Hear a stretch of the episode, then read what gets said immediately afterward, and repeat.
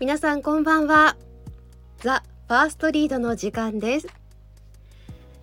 ここ数日あの袴姿の方をよく見かけます。卒業式ですかね。なんだか懐かしい気持ちにもなりますし本当に道で見かけるだけでこうパッと華やかな気持ちにさせてくれる卒業シーズンの真っ只中だなと感じています。さあもう一つ真っ只中シーズン辛いのが花粉ですね。私も杉とヒノキの花粉に反応してしまうんですけれどももう毎朝くしゃみそして目のかゆみにうんきついなと思っています。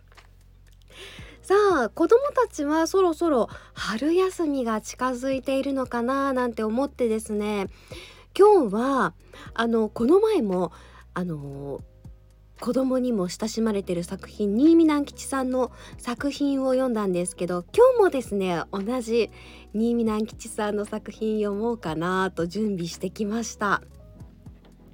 まあ春休みぐらいちょっと夜更かししてもしリスナーの方にお子さんいらっしゃったら一緒に聞いてもらえたらいいなぁなんて思いながら今日は読んでみたいと思います。ではお聞きください。新見南吉飴玉。春の暖かい日のこと。渡し船に二人の小さな子供を連れた女の旅人が乗りました。船が出ようとすると「おーいちょっと待ってくれ」と土手の向こうから手を振りながら侍が一人走ってきて船に飛び込みました。船は出ました。侍は船の真ん中にどっかり座っていました。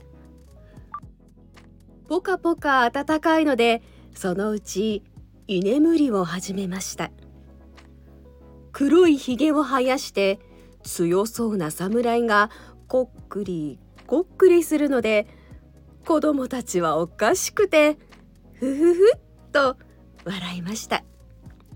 お母さんは口に指を当てて黙っておいで」と言いました。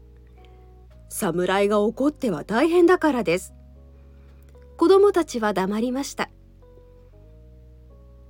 しばらくすると一人の子供が「母ちゃん飴玉ちょうだい」と手を差し出しました。するともう一人の子供も「母ちゃんあたしにも」と言いました。お母さんは懐から紙の袋を取り出しました。ところが飴玉はもう一つしかありませんでした。あたしにちょうだい。あたしにちょうだい。二人の子供は両方からせがみました。飴玉は一つしかないのでお母さんは困ってしまいました。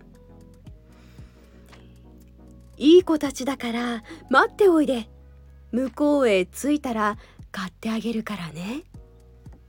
と言って聞かせても子供たちは「ちょうだいよ。ちょうだいよ。とだだをこねました。居眠りをしていたはずの侍はぱっちり目を開けて子供たちがせがむのを見ていました。お母さんは驚きました。居眠りを邪魔されたのでこのお侍は怒っているに違いないと思いました。おとなしくしておいで。とお母さんは子供たちをなだめました。けれど子供たちは聞きませんでした。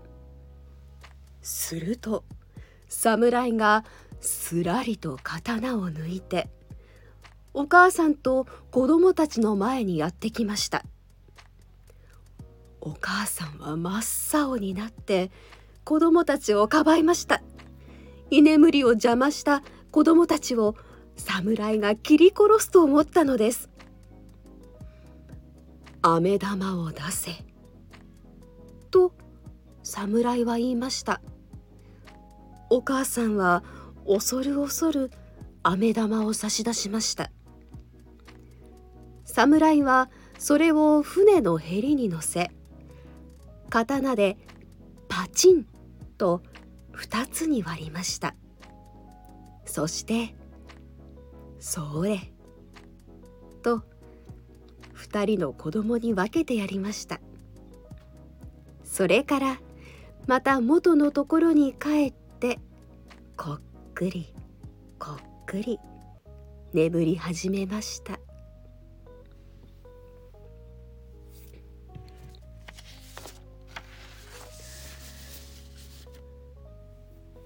春の陽気の中船の上でこう描かれた一つの物語です。いかがでしたでしょうか？もうねあの強そうなお侍さんが飴玉を子供たちのためにパチンとねこう分身でもある刀で割ってくれるというなんだかほっこりそしてなんか清々しさも感じるようなお話です。さあもうすぐ3月もあと2週間ですか？早いですね。私の娘も、えー、新学期から学年が保育園なんですけど一つ上がって新しいこう生活が始まります。なんだかねこう寂しい気持ちとワクワクな気持ちが入り混じるのが3月4月だなという感じがしますけれども、まあ、皆さんのこう、慌ただしい新生活への準備の合間にでもこの「ザ・ファーストリードの朗読の時間が一つ癒しになればいいなと思います。それでは今日もお疲れ様でした。おやすみなさい。